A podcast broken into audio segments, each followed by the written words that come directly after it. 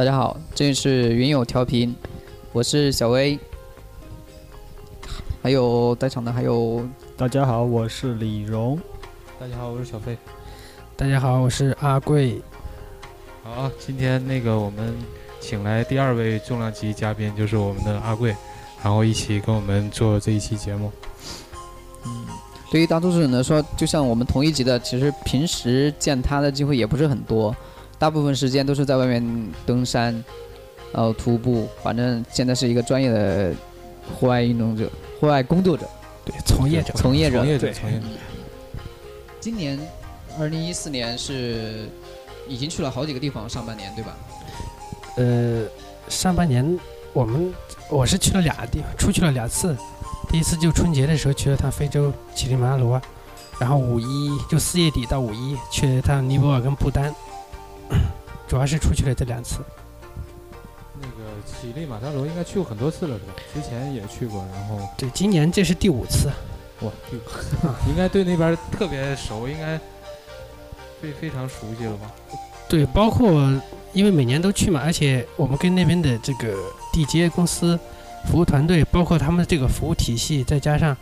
整个这个路线下面的这种呃，包括旅游的路线，我们都很熟了。乞力马扎罗是非洲第一高峰是吧？对，然后，嗯，你们去非洲一般就是登这一座吗？非洲现在基本上去登的只有主要是这个非对非洲最高峰，作为嗯它作为商业就是这种商业登山里面算是比较成熟的一个山，而且毕竟它在赤道边上的雪山嘛，所以吸引人的很多地方，全世界人都去那登。嗯，跟我们大概介绍一下那边情况。呃，它是那样，就是嗯，本身它它是那个乞力马扎罗，它位于那个坦桑尼亚跟肯尼亚的交界，总共它有六条攀登路线，但是呢，就是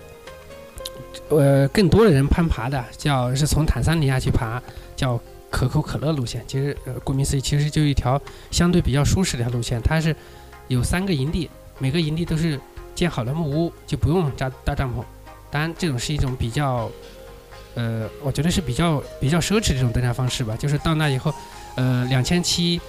三千七跟四千七这三个海拔每有三个营地，然后每个营地都有木屋，然后你队员只带着这基本的登山装备去，他也不用技术装备，就穿着徒步鞋，然后带着这睡袋这东西就去了，然后住着木屋，最后冲它的难点呢，只是最后一天，就是冲顶那一天，因为之前每天是上升一个上升一千米这个海拔，它的路线非常缓。所以走的也无所谓，但是最后一天呢，起步就是直接爬大坡，就是印象当中的乞力马扎罗，我觉得都是一个平原上突然拔一个火山头，对吧？那种概念。但是其实真正登山的就是最后一天，从四千七起步的时候，是一般的啊，一般的行程都是头一天晚上十点半以后，十点半、十一点、十二点，反正这几个点之间就有不停的有人往上走了，然后就起出来就是爬我们想象那个大坡，一直往上爬，那是起步是四千七。是是是晚上晚上晚上晚上这个晚就上就是一晚上要不睡觉一直往上爬。，对，爬到第二天早上的七八点钟吧。正常的话，我去，嗯，看日出它是主，这个是其中的一个原因之一。另外，登山一般都是夜间走啊，比较它嗯主要路线太长，所以都是选择路上晚上走。然后一般它顶呢，顶乞力马扎罗顶，因为它本身是个火山，它是一个很大的一个火山口，所以所以它那个那个顶啊，就非洲它怎么也有意思，就是它是一个椭圆的一个呃一个那个一个山顶嘛，但是它的椭圆不是平着的，是斜着的。然后我们走的那个可口可乐路线往往登上去的是那个椭圆最低点，就是那个那个斜着那个椭圆最低点，那叫当地叫杰尔曼那个高点五六五六八幺，到了那个点他就给你算登顶了，就可以发登顶证了。但是但是一般来说，他那一般的人登山的话，他一般到了那以后还想往再往最高点演出那个最高点，啊，当地五八九五的标牌是在那个点，就转半圈，它其实就转半圈，从最低点啪转到最高点，就转那么半圈。这路程有多长？这个路程大概俩俩公里左右，这么转一圈。反正正常的我们那种是就是正常的这种登山的这种节奏，至少得走一个半到两个小时吧。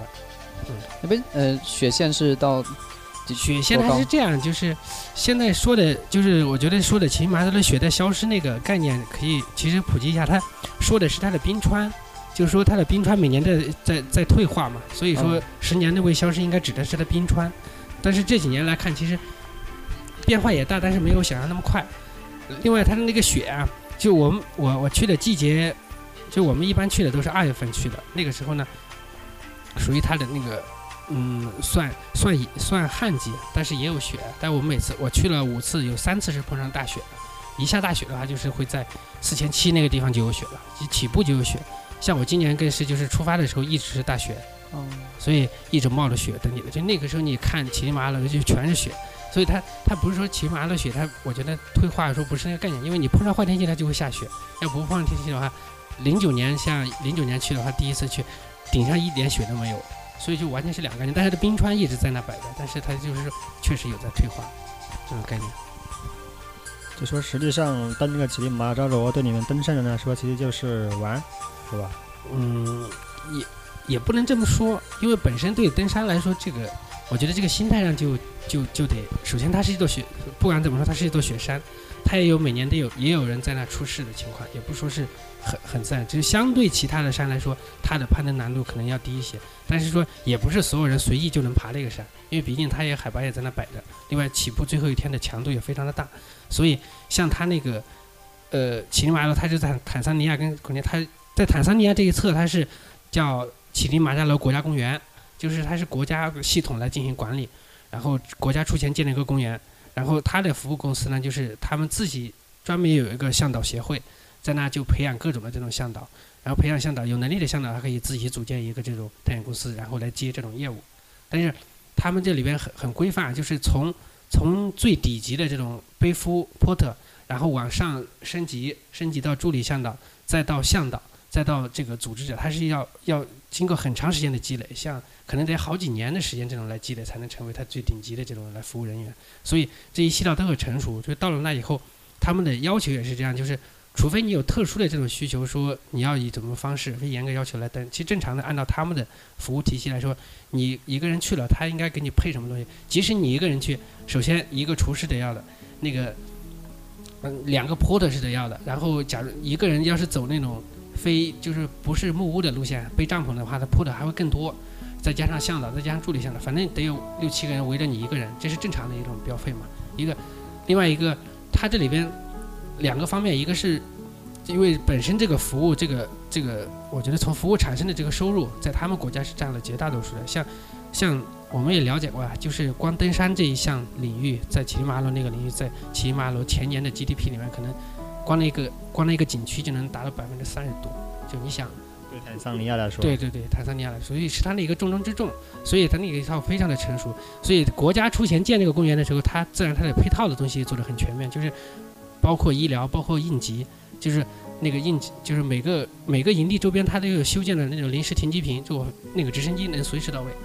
就那种概念，就是你到那其实出任何问题的话，那个应急措施能非常的及时能出现。而且我们中国人去是不是特别方便？嗯，我觉得也是，因为现在也不光就因为世界各国的人都在那去，而且本身是一个很漂亮的一个山，就加上也是，我觉得更多的对我对我从我的角度来说是推荐就是。入门去登雪山，这个是真的是首选啊！就来说特别漂亮的一个山，而且相对来说爬起来又很舒适。所以现在每每次我们去的时候，基本上因为都是得提前一个多月订那个木屋的床位，因为每天放进去多少人，就是进去一波人，下一波人就是排满的，所以你在那行程是不能耽搁。还标准行程就是六天，然后过了六天以后你再等，就你要等下一波再等这样子。所以。去的人确实很多，因为国内现在因为也逐渐的开放了，就是往外东西走嘛，所以当我们这种组织公司做的多了以后，其实也都传播开来了。自自己去爬的现在也很多，其实当做一种旅游到那以后直接找当地向导公司，其实也很多。但就看这种个人这个个人的，我觉得他个人的这种组织能力吧。那那其实他整个就是说，这乞力马扎罗是一个大的国家公园是吧？对。那就是每年他接待也有不爬山去的。也有去爬山去的，嗯，对他这里边也有专门就去乞力马扎罗山下转一圈旅游的也有，嗯嗯。那你说像要比如说我们个人去的话，我们先找先直接找找这个公园，就是比如说你说订订这个，呃，中国中国到坦桑尼亚是落地签？不是，这个现在得在大使馆签，但是这个签证来说，本身非洲国家对我们来说都还很友好嘛，签证还是不太算比较好办，反正办了一个签证以后。你就直接定了去那边旅游嘛，旅游到了那边其实最极限的，你到那旅游，到了那以后，你直接到了那公园门口，他自然有那种负责接待的人，然后有现在也有这种，但是相对来说，这种这种风险就得个人承担的比较多。那他那儿现在就是说一一就是接待游客的这种吞吐量到什么程度？就是你看一过节的时候，我就很头疼，在国内去哪儿玩儿就人山人海、人挤人那种，他到那种程度了吗？还是说当地会有一个限制之类的？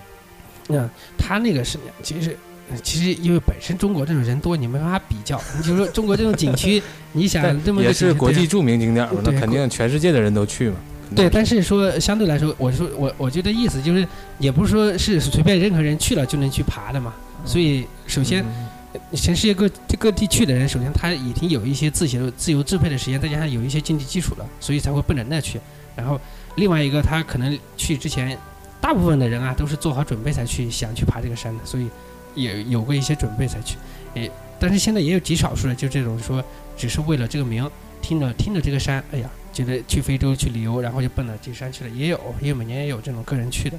但是。他他那个公园就是他他因为他有这种国家来管理嘛，他每年的这种这种，我不是说每天进去多少人，他是有限制的嘛，所以他全年都在接待，但是说每天进去多少人或者他是有个量控制的，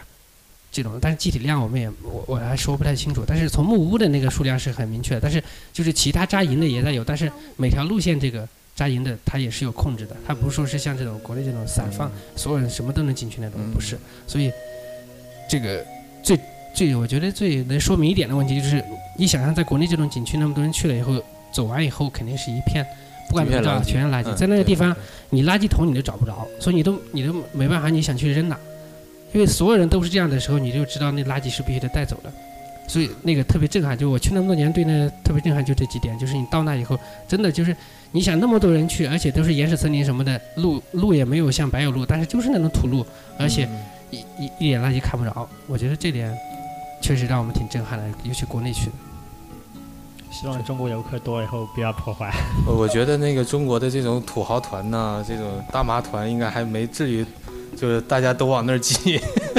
我觉得这个人这个东这个意识的东西是需要氛围的吧，就是说，假如真的你说像我们现在出去了，真的扔到那个环境，看人家都不扔的时候，你也不你也不会那么扔的，就人的本身的意识摆在那，但是说别人都扔的时候，你自然也觉得会扔，所以它需要一个过程，包括国内它也是需要这样的，并不是说进门的时候他有什么提示，或者说有什么对。没有他对他会有提示吗？说禁止扔垃圾，要带走。嗯，没有，你像国内景点它都必须的时候，它完全没有。嗯，能不能就是说看怎么给我们描述一下，就是你说那边的景色有多漂亮，是几个画面？一分钟陈述，好吧，反正我第一次去对我最震撼，第一次去非洲，首先想象的非洲就是大草原和一下去，然后爬飞机在飞机上往下看的时候，快到的时候确实是那种景观，就是就一棵树一棵树，就那个大草啊，原那边，对对，那个是我觉得很正常的景象。然后当那个第二天进山的时候，啪把你扔，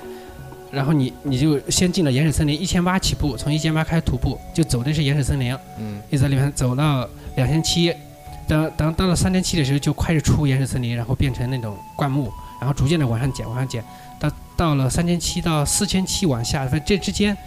它就逐渐的过渡。然后非洲有一种特有的植物，呃，那个名字我听那么多次了，非常长一个英文名字我记不住，就像仙人掌或者什么一大棵树，独立独立的一大片一大片的，那种也是特震撼。然后再往上就是草坪，然后就是戈壁，然后再到山，就整个这个这个路线上，你能把这个，我觉得从原始森林到雪，而且从从热对，从最热到最冷，就你想嘛，就那种不对，就那种特别明显。植被垂直分布。嗯，就是说，如果假设说你在这个乞力马扎罗的营地，或者是稍微视野好一点的地方，你可以一一 一览无余的，就是说从草原一直到森林，一直到那个都可以看得到，是吗？嗯，那倒没有那么明显，但是你再往从从视野好的往下看的话，因为下边的话这都是原始森林嘛，因为它那段离草原比较远，嗯，所以它是还是属于森林比较密集区，所以你往下看的话，基本上是森林。但是它那边，我想三千七那块位置，因为它有几个山头就就那种分布的有点明显，就是那种森林，因为它有向阳跟背阴这种分嘛。背阴的时候特别密集，一向阳突然间就没树，那种分割特别明显，就这树，你就想嘛，树一直都在长，长到那一下突然就没了，然后就一下换成草了，那种就感觉是人家直接砍了一道防火道一样。对对，那种感觉也挺震惊的。然后人文风情呢，您有没有去体验一下？呃每次去都会组织人去看那个，我觉得这有什么特色？嗯，这个的话，因为那边的土著叫马斯马赛嘛，叫马赛部落。嗯，其实这里边每次去，我们也只能只敢带说去简单去参观它某其中的某一个部落，就是去看看它这种最原始的一些表演，这样原始的一些工艺所做的工艺品这种展。其实这种的话，就是偏，我觉得就偏旅游了，因为马赛，你要是纯原始的马赛，现在还没有还没有进化到我们这个阶段的那种，你现在根本不敢进去，就是靠近都靠近不了。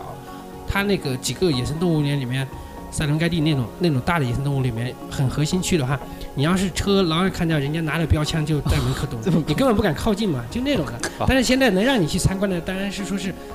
就是当地那种都都已经商量好了比。较发达了。对，就比较那种，他们现在有专门这种叫，其实像我们这种民族园一样的概念，就是说嗯他有专门弄出一片区域来给大家就就是给你。们去看。对对要不容易闯到什么食人族里边儿，对啊，一车人我我我来那个，菜了。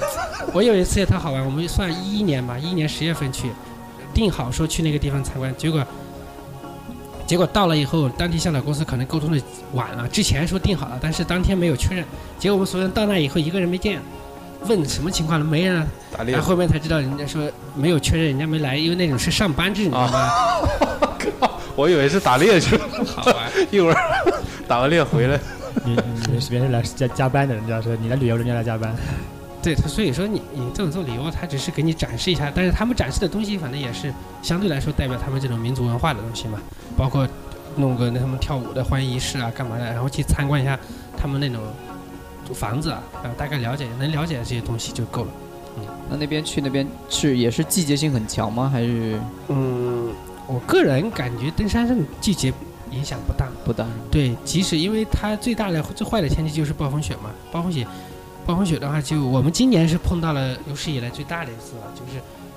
我们走了以后，后面就封山了，能到那种程度的话，已经首先是连续的暴雨，就是之前我去的几次那个暴雨看得下来，可能就下个几分钟就停了，像今年的话，每天都在下，而且一下都好几个小时，所以这次基本上全部都是淋湿，这个很痛苦。另外冲顶的时候就又就是持续的暴风雪了嘛，暴风雪的时候。光下雪还好，就加跟上刮风，根本走不动。所以我们最后那个椭圆那个半圈的时候，一大半人没有到最后的顶，这么下来的。啊，我们知道你除了登山，好像最近还去了尼泊尔和不丹之类的嗯，国家去，是那这是去做什么呢？啊，尼泊尔是这样，首先尼泊尔这个我觉得是什么概念？它是叫对户外的徒步人来说叫徒步的天堂。它确实因为尼泊尔它自山区资源丰富嘛，就是整个对，怎么了？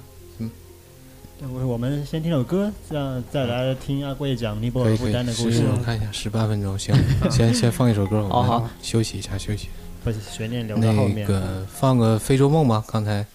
对，讲到非洲了，听一听何，勇感受哎，的非洲梦是不是不是大家听一下。很有风非洲特色的？还是